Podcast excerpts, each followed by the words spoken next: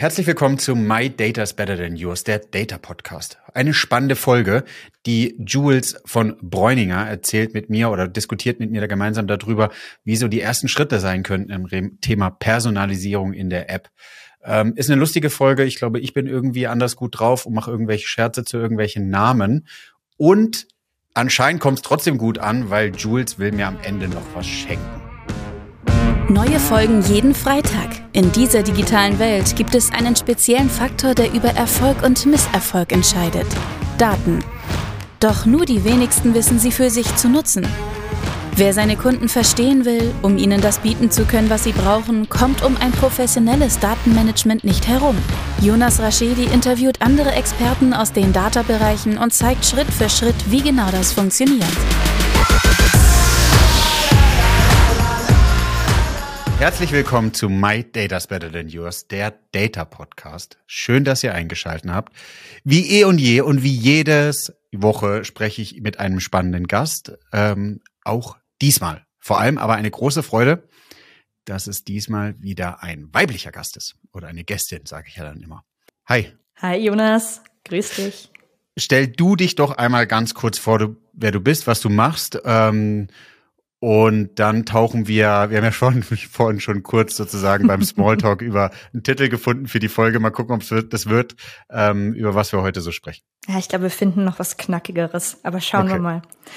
Ja, ich bin die Julia, auch genannt Jules Antkowiak. Ich bin die Product Ownerin der Bräuninger App. Wer Bräuninger nicht kennt, Bräuninger ist ein ähm, einigen sicherlich als Kaufhaus bekannt. Wir kommen eher aus dem Department Store Bereich. Ähm, Fashion, Lifestyle, die schönen Dinge des Lebens äh, lautet unser Claim und sicherlich hat uns der ein oder andere ähm, in den letzten Jahren online entdeckt. Wir sind auf dem Weg hin zu einem E-Commerce-Player und haben den E-Commerce-Markt ergründet und ich bin dort vor allen Dingen ähm, im digitalen Produktmanagement eben allen voran für die Weiterentwicklung der App tätig.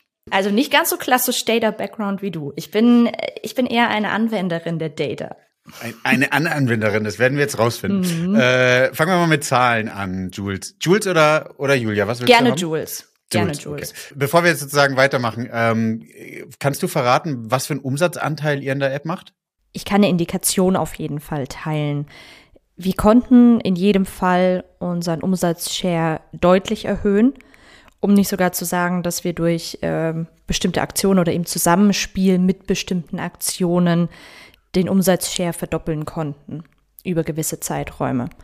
Also jetzt mal einfaches Beispiel, damit man sich es leicht vorstellen kann. 20 auf 40 Prozent konnten wir in bestimmten Zeiträumen erzielen. Sehr cool, ja. Ist ein guter Punkt, vor allem in der Zukunft, jetzt mit Third-Party-Cookie-Loss und Co. ist es natürlich wichtiger, mhm. irgendwie die Nutzer zu adressieren und die kriegst du natürlich dann in der App. Seit wann machst du das?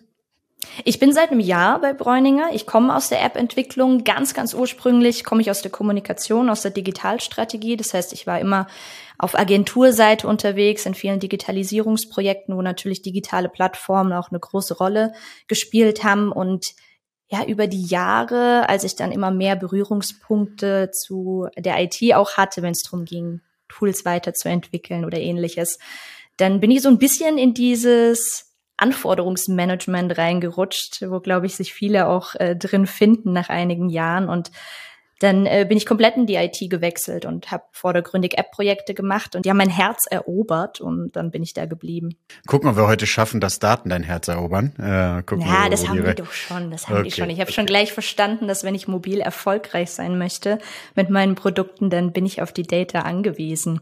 Warum denn? Was glaubst du? Ich bin überzeugt davon, dass insbesondere im mobilen Bereich, wo jeder Mensch dieses kleine, spannende Gerät in seiner Hosentasche trägt, das so viele persönliche Informationen von uns beinhaltet, dass das der künftig wichtigste Kanal zum Kunden werden kann, um in Zukunft erfolgreich zu verkaufen, um einen Mehrwert zu liefern, um KundInnen persönlich anzusprechen. Und vor dem Hintergrund ist natürlich für mich als, als Product Ownerin in dem Fall der App ganz wichtig, welche Daten kann ich denn von meinen KundInnen bekommen? Welche können wir verarbeiten? Wie können wir da den größten Nutzen für uns rausziehen, um auf der anderen Seite aber auch wieder den größten Mehrwert zu liefern, weil ohne den ähm, macht es alles keinen Sinn. Und ähm, deshalb ist eigentlich äh, Data mittlerweile Bestandteil meines Alltags in der App-Entwicklung geworden, weil wir eigentlich jeden Tag schauen müssen, welche Daten erfassen wir zu welchem Zweck und was schaffen wir dafür für einen Use Case beim Kunden. Ich glaube, du hast ja, du hast es super zusammengefasst. Ich bin auch der Meinung, also die die der der größte und persönlichste Datenschatz, natürlich unter Gesichtspunkten der DSGVO und Co. Mhm. hast du in der App. Und wenn du das Teil ordentlich bespielst, wenn du das, wenn du weißt, welche Daten du davon nutzen kannst und wie, du, wie du sie nutzen kannst, hast du, glaube ich, einen massiven Wettbewerbsvorteil gegenüber anderen. Weil genau mhm. das ist es ja, was du am, am, am Körper trägst. Also bei mir ist es vor allem jetzt, wenn ich, wenn ich Anzüge trage, habe ich die Situation, dass ich die, das Handy nicht mal in meine Hosentasche stecke, weil es irgendwie schon gefühlt auch so schwer geworden ist. Vielleicht, weil die Handys auch groß geworden sind, aber auch, glaube ich, weil also, die... Hast du so ein Umhängeband? nee, nee, nee, das habe ich noch nicht. Großes Fashion-Accessoire. Ja, ja. Auch für Männer. Du, ja, das könntest du mir eigentlich mal kaufen, oder? Du bist doch, ja, du bist doch in der Fashion-Industrie äh, und du kannst mir so eine Empfehlung aufgeben. Ja, jetzt gucken wir mal, wie der Podcast hier läuft, dann überlege ich mir das danach, weißt okay, du? Okay, geil. äh, wir machen, wir machen einen Link äh, dazu. Genau, also Hintergrund ist, jetzt bin ich raus, weil ich so begeistert bin, dass ich jetzt so ein, so ein, so ein Teil geschenkt bekomme. Ähm, nein, also wichtig ist, dass dieses Teil eine so eine hohe Wertigkeit hat, jetzt als Beispiel auch mit dem Gewicht, aber auch nicht nur mit dem Gewicht, sondern mit der, mit der Art und Weise, wie du es nutzen kannst. Und wenn du dann die Situation mhm. hast, jetzt auch mit der Zukunft, irgendein Third-Party-Cookie, das habe ich ja gerade schon erwähnt, ist es so, dass das mit das Allerwichtigste in Richtung Kunde ist. Ja. Und wenn Definitiv. du das jetzt ordentlich nutzen kannst, wenn du ich spreche ja immer auch vom, was ich liebe, ist dieses RFM-Modelle, sozusagen Retention Frequency Monetization. Wenn du das irgendwie anguckst, vor allem in der App, da kannst du ja Kunden wunderbar weiterentwickeln. Wo hast du angefangen? Du hast irgendwie vor einem Jahr angefangen bei Bräuninger und hast gesagt, da wart ihr irgendwie so 10, 20 Prozent Anteile, jetzt bist du bei 40 Prozent. Mhm. Wie hat Jules das geschafft? Also, und, und, und ich hoffe, es war mit Daten. Ja, definitiv. Ähm, ja. Also, es ist tatsächlich so, dass ich zu einem sehr günstigen Zeitpunkt eingestiegen bin. Ähm, es war die Geburtsstunde der Personalisierung in der App. Und Personalisierung ist eigentlich so ein Thema, was mich auch dazu gebracht hat, ähm, Data jeden Tag zu hinterfragen und zu schauen, wie können wir den größten Nutzen daraus ziehen, weil insbesondere im Shopping-Segment hast du natürlich den großen Vorteil, dass du deine Conversion Rate dadurch erhöhen kannst, indem du einfach relevante Angebote an KundInnen ausspielst. Und in unserem Fall ist natürlich das Thema Personalisierung bei sehr emotionalen Gegenständen wie Kleidungsstücke, ähm, Kosmetik, Beauty-Artikel, Deko, aber auch Home, Interior es ist natürlich etwas, das kann man sehr, sehr schnell, sehr einfach auf Kundenbedürfnisse ausrichten. Und User haben natürlich auch heutzutage eine Erwartungshaltung, dass sie sagen, hey, ich gebe so viele Daten von mir preis, jeden Tag auf Social Media. Ihr wisst doch eigentlich ganz genau, welche Brands ich mag und welchen Style ich so habe. Warum bekomme ich immer nur Crap angezeigt? Und das war auch so ein bisschen meine ähm, Mission, mit der ich eingestiegen bin bei Bräuninger. Und ich muss auch fairerweise sagen, was habe ich am Anfang meine Klappe aufgerissen von wegen, ja, wir haben doch genug Daten, jetzt müssen wir die doch nur ordentlich nutzen hier. Wir können doch einfach die Präferenzen einfach nutzen, ja, und ja. dann den Kunden einfach auf der Basis die Daten, ähm, äh, die die entsprechenden Angebote ausspielen. So einfach ist es halt nun mal nicht. Du hast es auch gerade eben angesprochen. Third-Party-Tools sind einige im Einsatz. Bräuninger ist ähm, ein Unternehmen mit einer sehr gewachsenen, komplexen ähm, Struktur an äh, Tools, die eingesetzt werden, Legacy-Systeme und so weiter. Da muss man erstmal schauen, okay, von welcher Quelle kommen jetzt welche Daten und dürfen wir die dann zu diesen Zwecken überhaupt verarbeiten? Und das war tatsächlich in den ersten Monaten eine kleine Challenge, das rauszufinden. Es gab aber glücklicherweise direkt ähm, schon Pilotprojekte, auf die ich aufsetzen konnte. Ähm, da ging es um Produktpräferenzen, Markenpräferenzen in der App. Ähm, und das war eigentlich das erste größ größere Projekt, was ich vorantreiben durfte. Ähm, und da ging es tatsächlich darum, wie können wir in der App einfach mal loslaufen und machen etwas, was ich hier im digitalen äh, Produktmanagement liebe, wenn man diese Freiheit hat. Ähm, und wie können wir diese Daten erstmal lokal verarbeiten? Sprich, wie kommen wir daran, umher, ähm, nicht diese Daten mit irgendwelchen Third-Party-Tools zu teilen, das nicht in irgendein CRM direkt einzuspeisen, sondern wie können wir das erstmal im besten Fall sogar nur in der App halten. Damit wir da mhm. gar keine großen Abhängigkeiten haben. Und wir haben eine hybride App-Struktur in der Bräuninger App, was bedeutet, dass einige Elemente nativ implementiert sind, andere aber wiederum, wie zum Beispiel die Produktdetailseite, wer die Bräuninger App kennt, dem wird es vielleicht schon mal aufgefallen sein, die ist noch nicht komplett nativ, da sind viele äh, Webviews auch inkludiert. Und diese hybride App-Struktur gibt uns aber auch die Möglichkeit, dass wir eben bei vielen ähm, Themen einfach mal Dinge ausprobieren können, ohne dass wir sie sofort in das komplett große Bräuninger Shop-Ecosystem einspeisen äh, müssen. Und so haben wir es beispielsweise mit dem Lieblingsmarken-Feature gemacht, ähm, bei dem wir im Homefeed ein Placement integriert haben, das die aktuellsten Produkte der Lieblingsmarken des Users beinhaltet. Sprich, so eine Art Spotify ähm, für die äh, Produktneuheiten, so Mix der Woche mäßig, könnt ihr euch das vorstellen. Und ähm, das war ein sehr schöner erster Schritt, um zu sehen, wählen NutzerInnen diese Produkte dann auch aus. Und in kürzester Zeit wurden tatsächlich auch die Lieblingsmarken hinterlegt. Das heißt, wir konnten direkt lernen, ach krass, okay, es scheint für die User ein Need zu sein, dass sie ihre Produktpräferenzen hinterlegen können. Und wir können dann auch über dieses Placement im Homefeed auch direkt ähm, ja, Sales generieren, Conversion äh, Rates erhöhen.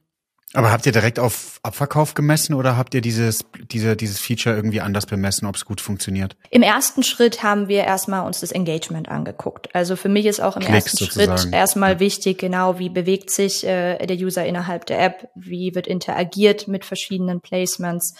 Ähm, und was für, für ähm, Klickstrecken haben wir dann auch? Also springt jemand irgendwann danach ab, hat er dann keinen Bock mehr, Marken auszuwählen, weitere oder wie häufig werden auch Lieblingsmarken angepasst? Also es sind wirklich auch erstmal Interaktionsdaten, die da ganz spannend sind für uns.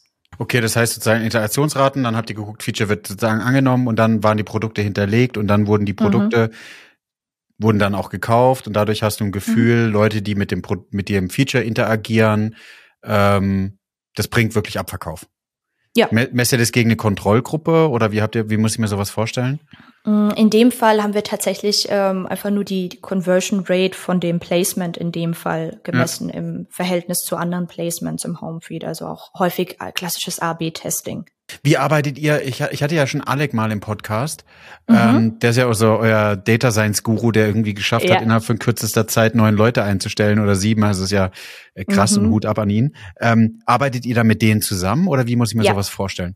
Wir arbeiten mit denen zusammen. Allerdings ähm, sind wir auf App-Seite, ähm, was jetzt zum Beispiel auch dieses Feature, von dem ich gerade berichtet hatte, ange angeht, ähm, gar nicht so sehr ähm, involviert in, in die komplette Datenlandschaft, ähm, äh, weil wir wirklich erstmal so ein bisschen prototypisieren Autonom. und rausfinden okay, cool. wollen, ähm, wie sich denn insbesondere App-User bewegen. Und die zweite Entwicklungsstufe, das ist jetzt eher, worauf dann deine ähm, Frage auch zielt, ähm, wäre jetzt wirklich, wie können wir dann diese Learnings, die wir in der App generieren, mit unserer App-Zielgruppe, dann auch für den gesamten Shop ähm, verwerten. Also gibt es tatsächlich ähm, nennenswerte Zahlen, Daten, äh, Fakten zu unserer Zielgruppe, die sich auf den Shop übertragen lassen.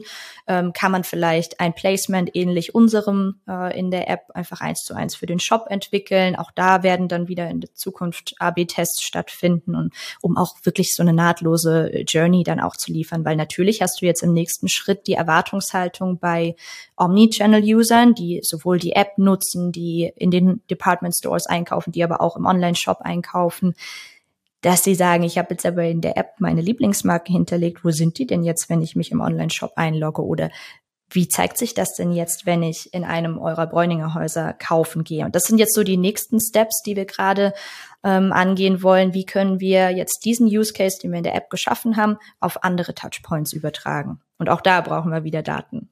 Ja, diese, diese äh, spreche ich ja im CDP-Kontext, ne? Dieses Single, mhm. Single Channel, Multi-Channel, Omni-Channel, also wie in welche Richtung mhm. geht es? Und dann hast du ja was mhm. Cooles umgesetzt, aber hast die Situation, dass es eben noch nicht in der in die komplette Customer Journey integriert hast. Und wie du sagst, ich würde auch denken, naja, jetzt bin ich irgendwie, habe ich es in die in die App integriert, wenn ich mich jetzt einlogge auf der Webseite, wo sind denn meine meine und vor allem ist da ja die Möglichkeit nochmal größer, mehr Produkte anzuzeigen. Wo sind denn die Produkte, die ich jetzt als favorisiert markiert habe? So Jules, du, du wurdest ja so ein bisschen geholt, um um um um die App ja neu aufzubauen. Das, was du jetzt auch alles erzählt hast, war ja die Situation eher, dass du dass du dafür Vertrauen brauchst, ähm, um die Sachen zu experimentieren, um auszuprobieren, ob es in der App funktioniert und es dann auszurollen, weil man merkt ja sozusagen, man kommt von App First und rollt dann in die andere Richtung aus.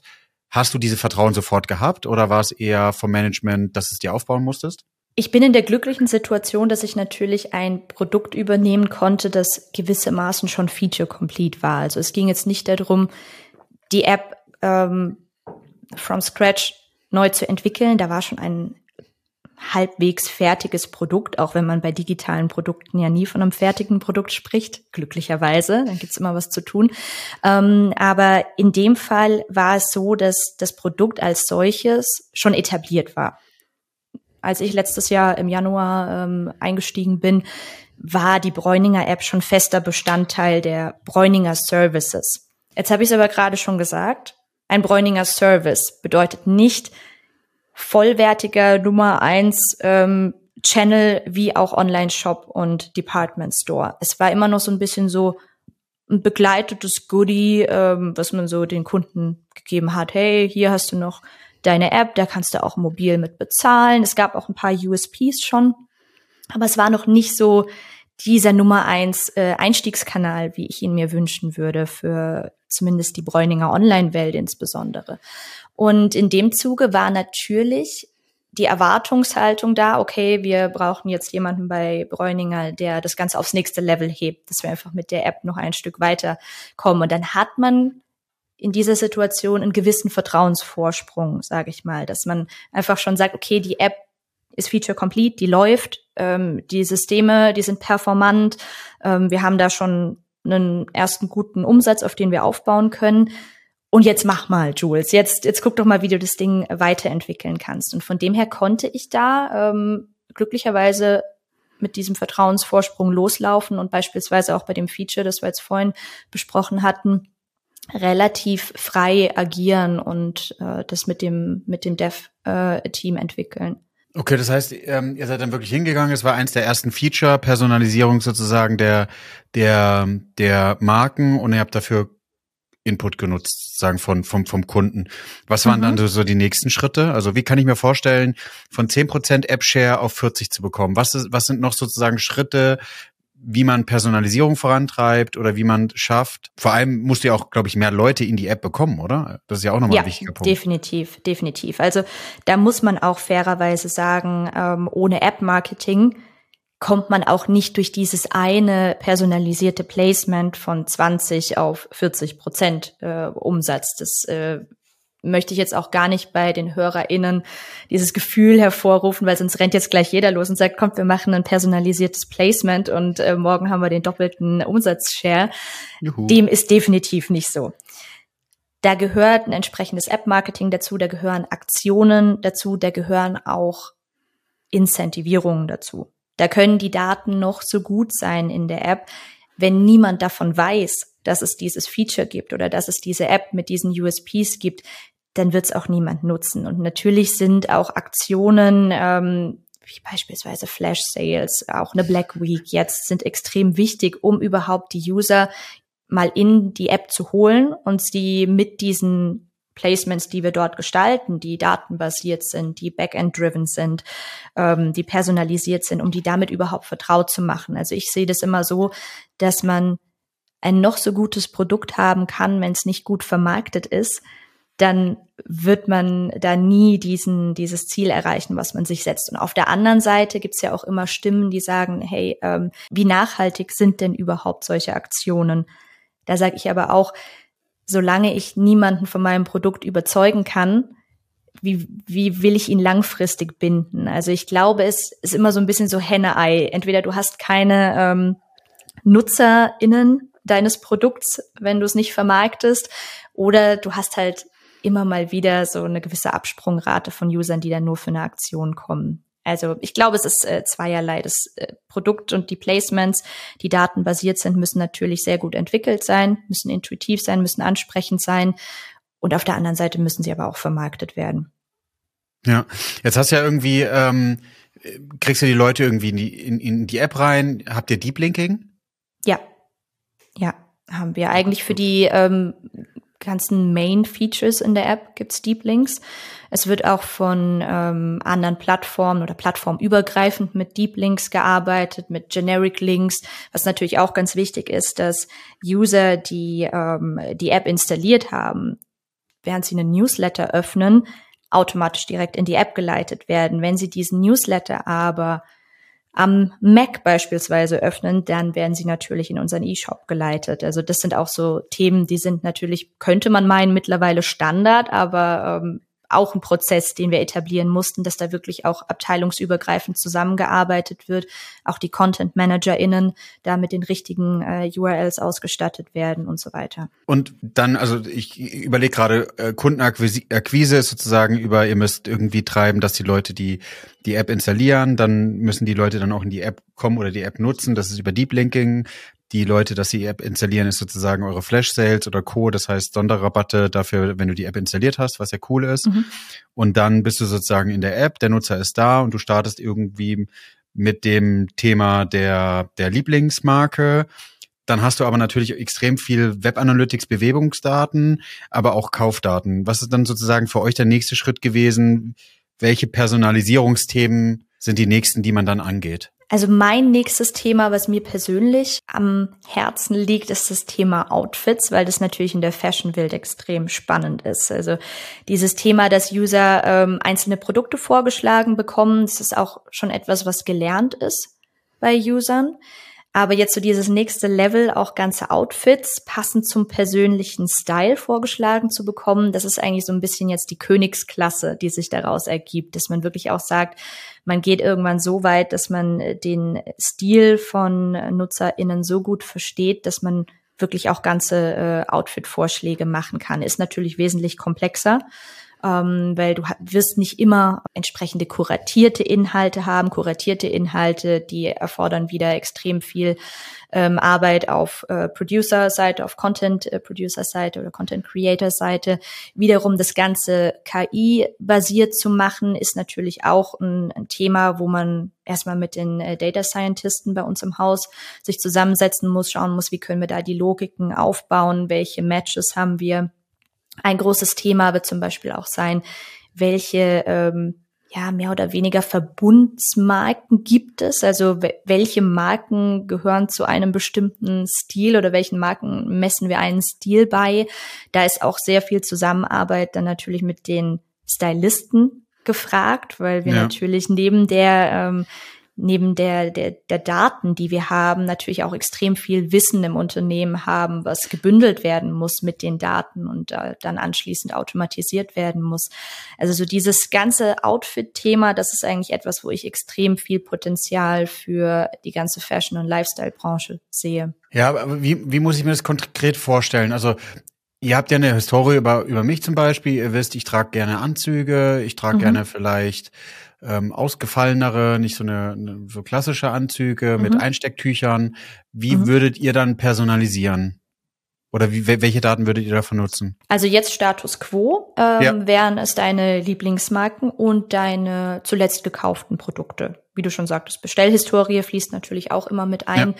Ja. Ähm, wir stellen aber auch fest, dass viele NutzerInnen Lieblingsmarken ausgewählt haben, die sie am Ende des Tages nie kaufen. Das heißt, es sind offensichtlich nur Marken, die man anhimmelt, die man toll findet, mm.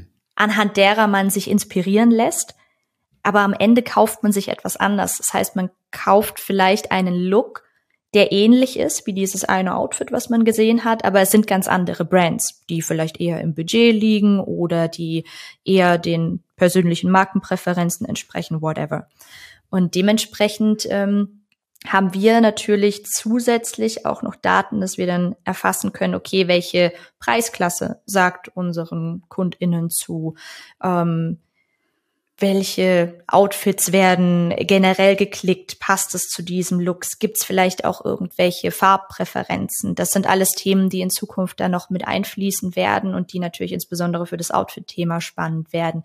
Rein bei den Produkten, wenn wir auf der Produktebene bleiben, da sind natürlich auch so ganz simple Dinge, ähm, wie man meinen könnte, äh, wie Größe, ähm, Schnitt, passt Form, Trageform ganz relevant. Also es gibt zum Beispiel viele, die tragen ausschließlich Oversize-Klamotten, andere, die tragen ausschließlich eng anliegende Kleidung. Und das sind natürlich auch so Vorlieben, bei denen wir in Zukunft lernen müssen, wie wir damit umgehen. Das ist etwas, ähm, was natürlich ursprünglich das Verkaufspersonal sehr gut abbilden kon konnte. Wir hatten in den Department Stores auch in der Vergangenheit schon ein extrem großes Augenmerk auf Service gelegt. Das ist so ein bisschen Teil der Bräuninger Heritage. Und wir haben uns natürlich auch immer gefragt, wie können wir dieses Gefühl, diesen Personal Touch, wie können wir den in die digitale Welt übertragen? Und auch da ist wieder der Schlüssel in meinen Augen Personalisierung slash Daten, weil ohne Daten keine Personalisierung.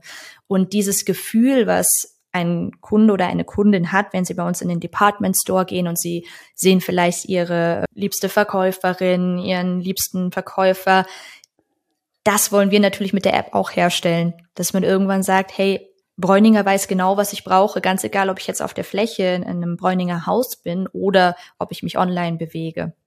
Ich finde ich finde es total faszinierend und äh, so ein bisschen Insights. Äh, Jules, vielleicht sehen wir auch mal uns mal in Stuttgart. In Stuttgart kaufe ich meine Anzüge. ähm, oh, sehr gut. Ja, ähm, äh, äh, nicht zwangsweise bei euch, vielleicht müssen wir noch drüber reden.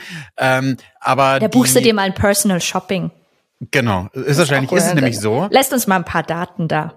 Ich lasse euch gerne ein paar Daten da. Und da habe ich irgendwie festgestellt, dass die Auswahl auch online bei dem gleichen Hersteller, wo ich war, so immens groß ist, ja. Und mhm. ich verstehe auch, dass wir irgendwie unsere SKU-Vielfalt extrem erweitert haben. Wir kommen von regional Tante Emma Laden zu global Skalierung, Mhm. 300.000 Produkte. So. Und die 300.000 Produkte vergisst man oder sollte man nie vergessen, die muss man ja personalisieren. Ja, du kommst in den Shop rein und du willst individuell Bedürfnisse äh, oder individuell Produkte haben. Und wenn ich auf einen Online-Shop komme, als Mann, jetzt wenig fashion-affin, würde ich behaupten, für bei mir, äh, klicke ich halt dann klicke ich bunti rum und denke, das könnte passen, dann bestelle ich es und habe irgendwie das Gefühl, passt dann doch nicht ideal und für die Preis-Leistung kaufe ich nicht. Wenn ich in den Laden komme und so ein Personal Shopping oder wie auch immer, also eine, einfach eine klassische Beratung habe, ein cooles mhm. Einkaufserlebnis, werden ja so Fragen gestellt wie, was sind, wie du sagst, was sind deine Marken? Welches Budget hast du?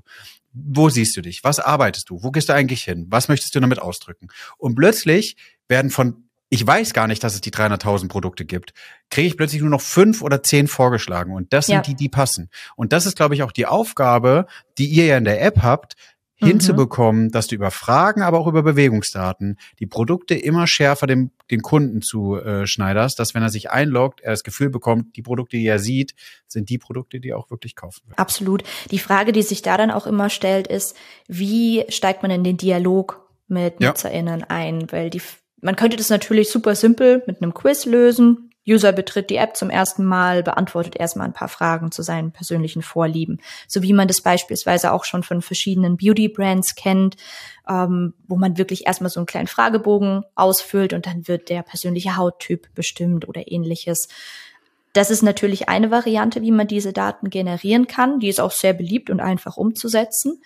Eine andere Variante, die ich persönlich ganz elegant finde, ist eine dialogbasierte und aktionsbasierte Abfrage dieser Informationen. Sprich, wann immer wir merken, dass sich ein User für eine bestimmte Kategorie interessiert, dann stellen wir die richtigen Fragen. Solange er diese Kategorie noch nie angewählt hat, warum sollen wir ihn dann mit unnötigen Fragen belagern und vielleicht in seiner Shopping Journey unterbrechen?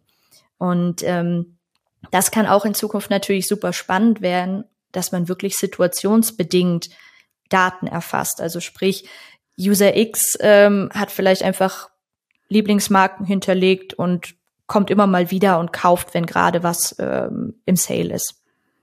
Dann Beispiel zwei: User Y kommt und kauft immer anlassbezogen für eine Hochzeit. Ja.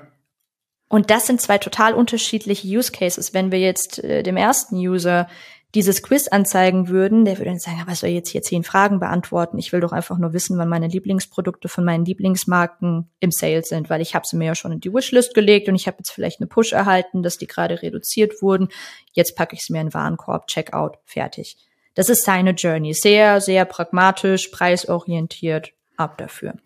Und wiederum auf der anderen Seite jemand, der anlassbezogen kauft, der vielleicht auch mehr Beratung wünscht, auch dein äh, Case, den du jetzt vorhin angesprochen hast, Das ist natürlich ein viel beratungsintensiverer Case. Das heißt, hier wissen wir dann ganz genau anhand deiner Suche, deiner Anfrage, oh, der wünscht vielleicht mehr Beratung. Auch bei Hemden beispielsweise. Hemden, auch ganz wichtiges Thema. Da hat jeder einfach bestimmte Vorlieben, wie ein Hemd sitzen soll, hat vielleicht auch schon eine bestimmte Passform.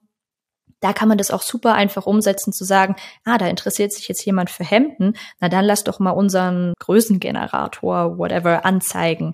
Und dann passt es auch wirklich in die Situation. Oder Hemdomat. Ja. Hemdomat. Hemd, Hemd, Hemdomat. Hemdomat. Ja, ja. Shirtomat. Ja, ja. Ja, Schreibt aber, mich an für Namensgebungen. Auch jetzt bei My Data is Better Than Yours.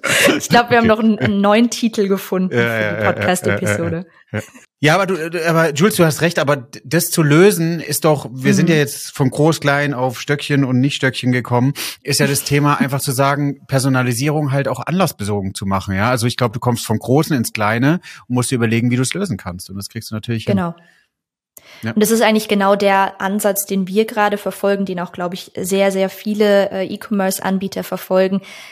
Erstmal einzusteigen, erste Daten zu sammeln, zu schauen, wie interagieren User, wie tief ähm, kann man einsteigen, wie viele Lieblingsmarken hinterlegt, wie werden hinterlegt, wie häufig wird dieses, äh, wird diese Auswahl auch verändert und dann nachzuziehen, mehr Placements auf dieser Basis anzubieten, mehr Markenvorschläge, äh, mehr, mehr Backend-driven Content auf dieser Basis auszuspielen. Also wirklich so, ich komme wieder zurück zum Spotify-Beispiel, Mix der Woche, ähm, so in diese Richtung gedacht, um dann zu schauen, wie interagiert der User mit diesem Content, in welchen Situationen nutzt er diese persönlichen ähm, ja, Daten oder diese persönliche, diese, diese Placements, die auf persönliche Daten aufbauen, um dann rauszufinden, an welchen Stellen kann man das ganze Konzept jetzt erweitern, um dann auch auf die Bedürfnisse entsprechend einzugehen und einfach ähm, ja eine immer cleanere äh, Journey zu schaffen, wo es wirklich für den User ganz einfach wird, selbst durchzunavigieren. Mein Traum ist es immer, dass ein User nicht mal mehr ähm, eine Suchanfrage stellen muss in der App, sondern er öffnet den Homefeed und er sieht genau die Markenvorschläge, so wie er es beim Betreten eines Kaufhauses auch wahrnehmen würde. Klar geht man ja auch ins Kaufhaus, weil man jetzt vielleicht eine Jacke sucht. Aber sehr häufig geht man ja, insbesondere ich heutzutage, ich weiß nicht, wie es den ähm, HörerInnen geht, aber so diese Offline-Experience, die ist ja häufig so von diesem Stöbermodus geprägt. Und im Web war es sehr lange so diese klassische Suchabfrage. So wie man es natürlich auch von anderen Befehlen kennt. Wenn ich jetzt hier, keine Ahnung, ähm, einen Befehl zu Alexa schicke, ja, dann ist das auch eine ganz klassische Suchabfrage. Und ich möchte diese Inspiration, dieses Stöbern, das möchte ich auch in den virtuellen Raum verlagern. Und ich glaube, da sind Daten, da ist Personalisierung der Schlüssel dazu, dass man das Gefühl überhaupt schaffen kann bei AnwenderInnen. Jules, ich glaube, wir werden uns irgendwann mal in Stuttgart treffen und gemeinsam darüber philosophieren, wie wir unterschiedliche Cases aufbauen können. Aber ich glaube, es hat einen guten Überblick gegeben, ähm, wie Bräuninger in den nächsten fünf Jahren höchstwahrscheinlich den Hemdomat bauen wird in der App und äh, welche Vorteile das für mich als Nutzer hat, um das zu lösen.